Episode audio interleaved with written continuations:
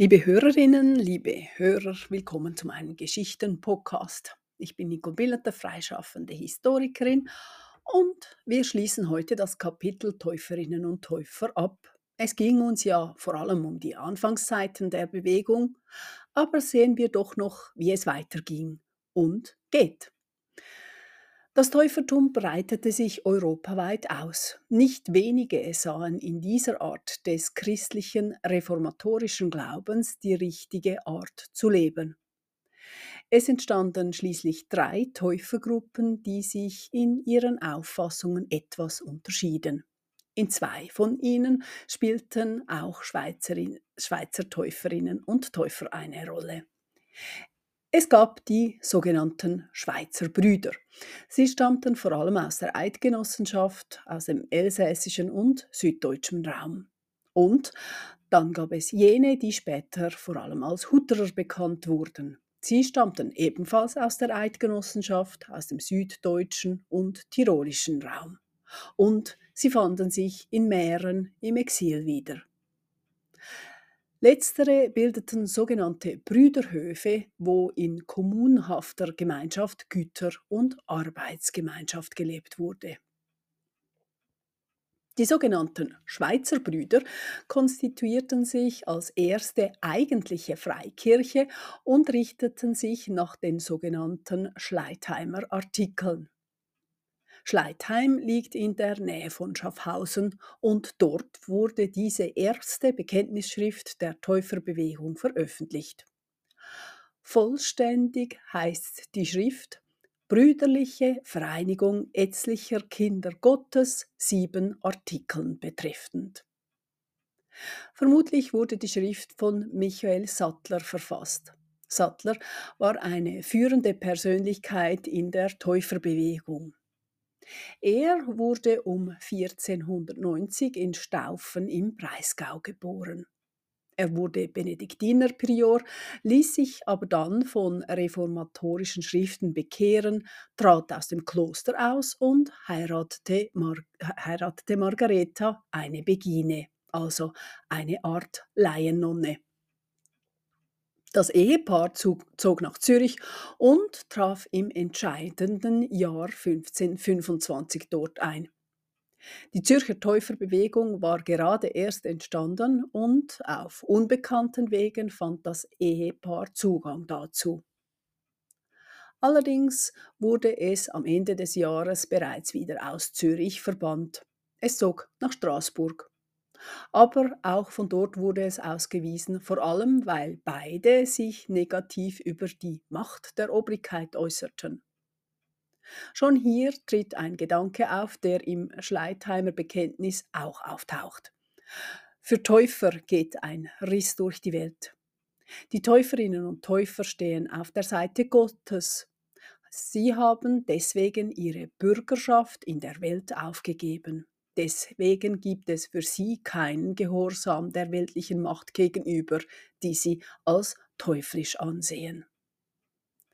Das Ehepaar Sattler wanderte nach Württemberg weiter. Dort war Michael als Prediger tätig. Wie wir schon oft gesehen haben, schwörten diese Täufer in der Regel ihrem Glauben nicht ab sondern fühlten sich veranlasst, ihre Ansichten weiterzutragen und zu predigen, sobald sie irgendwo ausgewiesen wurden. Da es sich in den mittleren 1520er Jahren ja abzeichnete, dass die Täuferbewegung immer mehr unter Druck geriet, ja bald verfolgt wurde, schien es Michael Sattler wichtig, alle eidgenössischen Stimmen dazu zu sammeln. Eine Konferenz der Täufer wurde einberufen. Sie fand im Februar 1527 in Schleitheim statt. Die Anwesenden fassten ihren Glauben erstmals schriftlich zusammen und diese Veröffentlichung wurde dann auch rasch unter die Leute gebracht. Zunächst aber noch kurz zum Rest der Biografie von Michael und Margarete Sattler.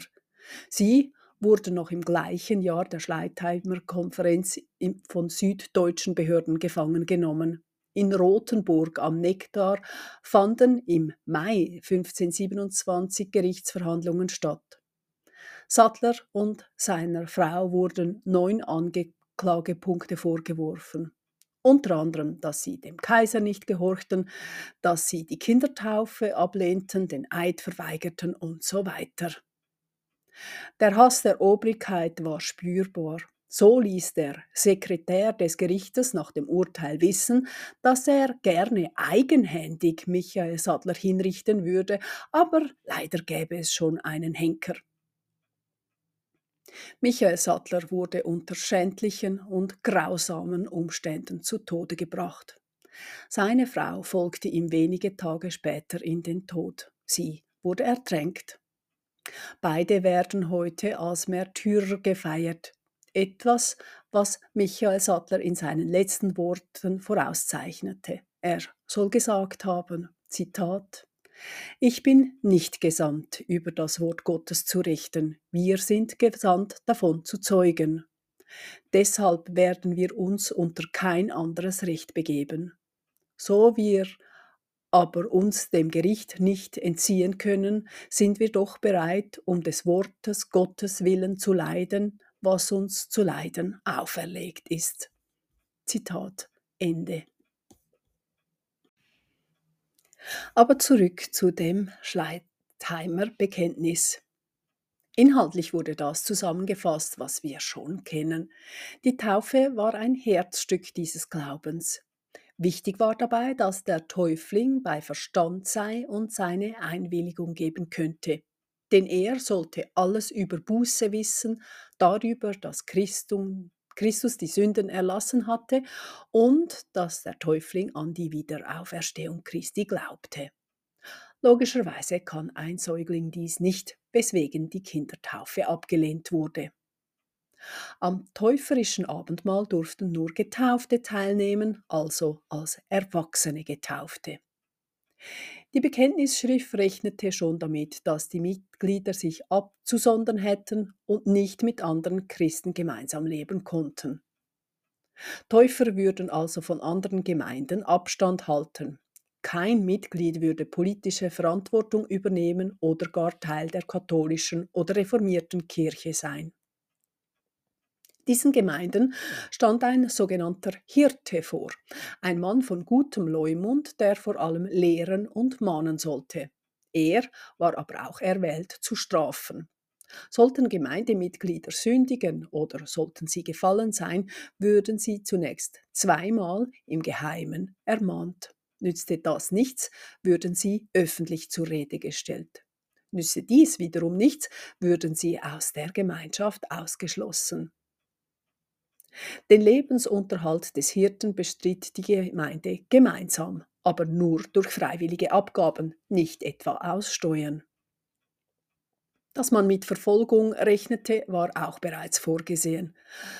Dass ein solcher Hirte möglicherweise hingerichtet würde, also das Märtyrium erleiden würde. An seine Stelle sollte danach sofort ein Nachfolger treten, um die Gemeinde zu erhalten. Die Mitglieder der Gemeinde mussten friedfertig leben. Es war ihnen auch verboten, in den Krieg zu ziehen. Sie würden dem gewaltfreien Leben Christi folgen. Sie durften auch keinen Eid schwören. Hören wir in den Text hinein. Hier die ersten Zeilen.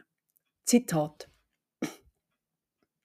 Freud Fried und Barmherzigkeit von unserem Vater durch die Vereinigung des Blutes Christo Jesu mitsamt den Gaben des Geistes, der vom Vater gesendet wird, allen Gläubigen zu Stärke und Trost, Beständigkeit in aller Trübsal bis an das Ende. Amen sei mit allen Liebabern Gottes und Kindern des Lichtes, welche zerstreut sind, allenthalben und wo sie von Gott, unserem Vater, verordnet sind, wo sie versammelt seind, einmütiglich, in einem Gott und Vater unser aller. Gnade und Fried im Herzen sei mit euch allen. Amen.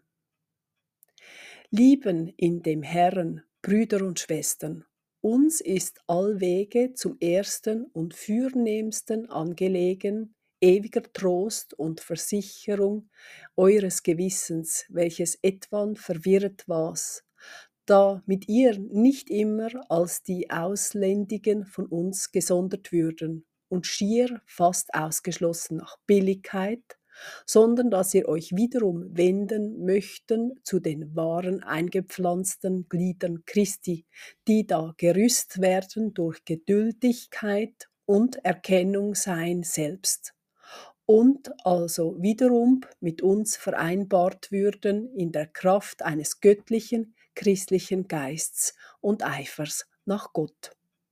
Zitat Ende. Es fallen uns schon einige Tatsachen im Text auf. Es geht der Text davon aus, dass die Mitglieder zerstreut sind und dass sie die Worte hören mögen, wo auch immer sie gerade jetzt versammelt sind. Das klingt nach einer Ausgeschlossenheit, die sie schon jetzt, wenige Jahre nach ihrer Entstehung erst schon überall empfanden. Außerdem werden ausdrücklich Brüder und Schwestern angesprochen. Ein seltenes Ereignis, dass Frauen so eindeutig eingeladen werden. Es klingt fast wie in den frühchristlichen Kommunen, was sie auch sind bzw. sein wollten. Und nun zur Gewaltlosigkeit. Möglicherweise als Kommentar auch in die heutige Welt, die gerade wieder ein Stück dunkler geworden ist. Zitat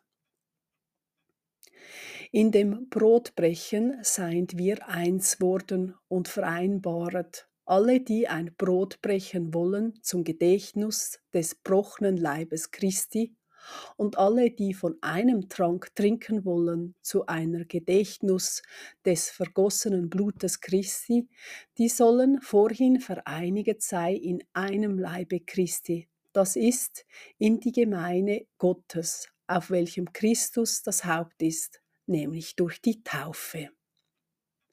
Dann, wie Paulus anzeiget, so mögen wir nicht auf einmal teilhaftig sein des Herrentisch und des Teufeltisch. Wir mögen auch nicht auf einmal teilhaftig sein und trinken von des Herrn Kelch und des Teufels Kelch. Das ist alle, die Gemeinschaft haben mit den toten Werken der Finsternis. Die haben kein Teil am Licht.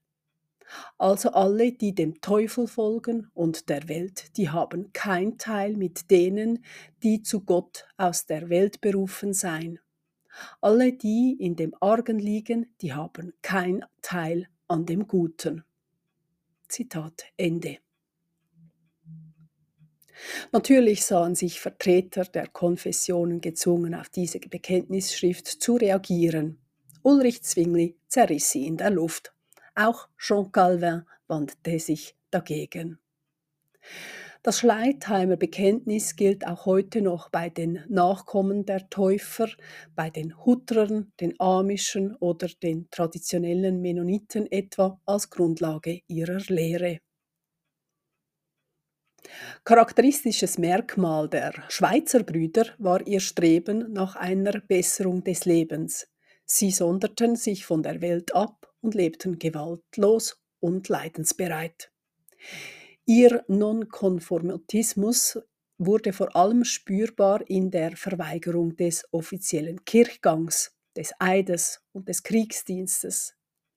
Durch die radikale Kritik der Täufer an der religiös-sozialen Situation ihrer Zeit zogen sie den Zorn der Mächtigen auf sich. Das haben wir bereits gesehen. Bis ins 17. Jahrhundert versuchten die verschiedenen Regierungen immer wieder die Täufer in teils öffentlichen Disputationen von ihren Positionen abzubringen. Dies blieb erfolglos und beständig wurden die Täuferinnen und Täufer hart verfolgt. Dies führte aber nicht zu ihrer Auslöschung, sondern vielmehr zu einer Ausbreitung ihrer Lehre in ganz Europa bis nach Russland, später auch nach Nord- und Südamerika.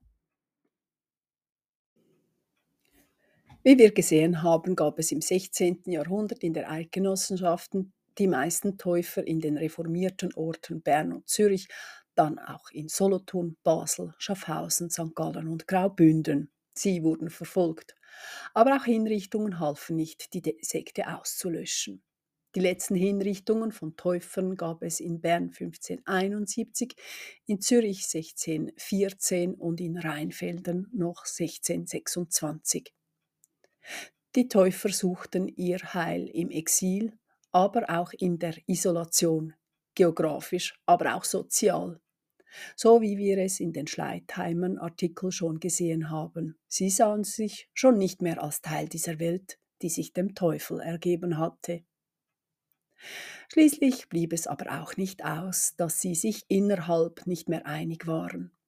1693 führte dies dazu, dass ein Teil der Täufergemeinschaft sich unter Jakob Ammann abspaltete. Dieser Teil wurde unter dem Namen Amische bekannt. Jakob Ammann kam vermutlich 1644 im Simmental zur Welt. Viel ist aus seinen frühen Jahren nicht bekannt. Er taucht etwa in Quellen auf, als er seine Frau Verena Stüdler heiratete. Das Paar bekam einige Kinder. Etwa mit Mitte 30 muss er zum Täufertum übergetreten sein. Das ist gesichert, denn er musste sich einige Male vor dem bernischen Chorgericht des Wegens melden. Schließlich zog er vermutlich genau deswegen weg. In der Zwischenzeit muss der Schneidermeister zum Ältesten der Gemeinde aufgestiegen sein, denn als solcher taucht er in den Quellen wieder auf, da lebte er allerdings bereits im Elsass.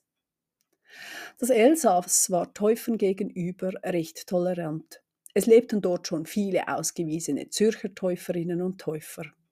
Innerhalb der Täufergruppen plädierte Ammann immer für strengere Gemeindedisziplin mit absoluter Meidung von Ausgeschlossenen.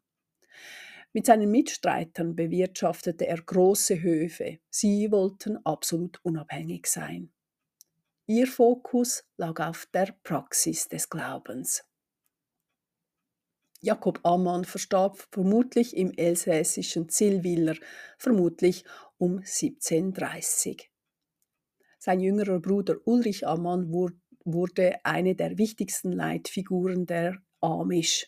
Diese Gemeinschaften sind heute vor allem noch in den USA vertreten. Aber zurück in die alte Welt. Das zürcherische Täufertum starb aus, beziehungsweise ihre Mitglieder wurden vollständig ausgeschafft. Auch Solothurn, Schaffhausen und Basel warfen ihre Leute aus dem Land. Auf dem Gebiet von Bern, vor allem im Emmental, gelang es, eine durchgehende Linie des Glaubens von Anfang an zu erhalten. Aber im Gegensatz zu dem recht milden Mandat von 1533, von dem wir das letzte Mal gehört haben, drehte Bern immer mehr an der Gewaltspirale, um seine Täufer zu unterdrücken. So gründete es 1659 eine spezielle Kommission zur Bekämpfung der Täufer, die sogenannte Täuferkammer, und es erließ zahlreiche Täufermandate, die immer strenger wurden. 1669 warb die Regierung gar heimlich Spitzel und Täuferjäger an und versprach diesen für jeden verhafteten Täufer ein Kopfgeld. Nach dem Mandat von 1671 flohen 700 bernische Täufer in die Pfalz. Das eidgenössische Täufertum existierte aber weiter, meist im Schatten, wenn auch weniger verfolgt. Aber erst die Aufklärung brachte eine Art Toleranz ihnen gegenüber. Die Glaubensfreiheit bzw. die Trennung zwischen Kirche und Staat brachte Anerkennung und gänzliche Tolerierung. Die wichtigsten Fluchtorte für verfolgte schweizerische Täuferinnen und Täufer waren bis zum Beginn des 17. Jahrhunderts Mähren, das Elsass und die Pfalz. Die letzteren zwei Orte waren nach dem Dreißigjährigen Krieg geradezu entvölkert und so gab es Platz für diese Verfolgten. Ab dem 18. Jahrhundert wurden zudem das Fürstbistum Basel, der Neuenburger Jura, die Niederlande und Nordamerika Zufluchtsorte der Täuferinnen und Täufer. Bekannt sind heute vor allem die Täufergemeinden in den USA. Im Englischen bezeichnen sich die Täufer als Baptisten oder Mennoniten. In den meisten der oben genannten Regionen und Ländern finden sich auch zu Beginn des 21. Jahrhunderts noch Nachkommen dieser schweizerischen Täuferinnen und Täufer. Viele von ihnen wissen sich noch immer ihrem täuferischen Erbe verbunden und gehören mittlerweile weltweit als Mennoniten zu einer Freikirche von etwa 1,6 Millionen Mitgliedern. In der Schweiz gibt es 14 Gemeinden mit ca. 2500 Mitgliedern. Diese Gemeinden befinden sich vor allem im Jura, im Emmental sowie in Basel und Bern. Ich bedanke mich für Ihr Zuhören und freue mich, wenn Sie in zwei Wochen auch wieder dabei sind. Auf Wiederhören!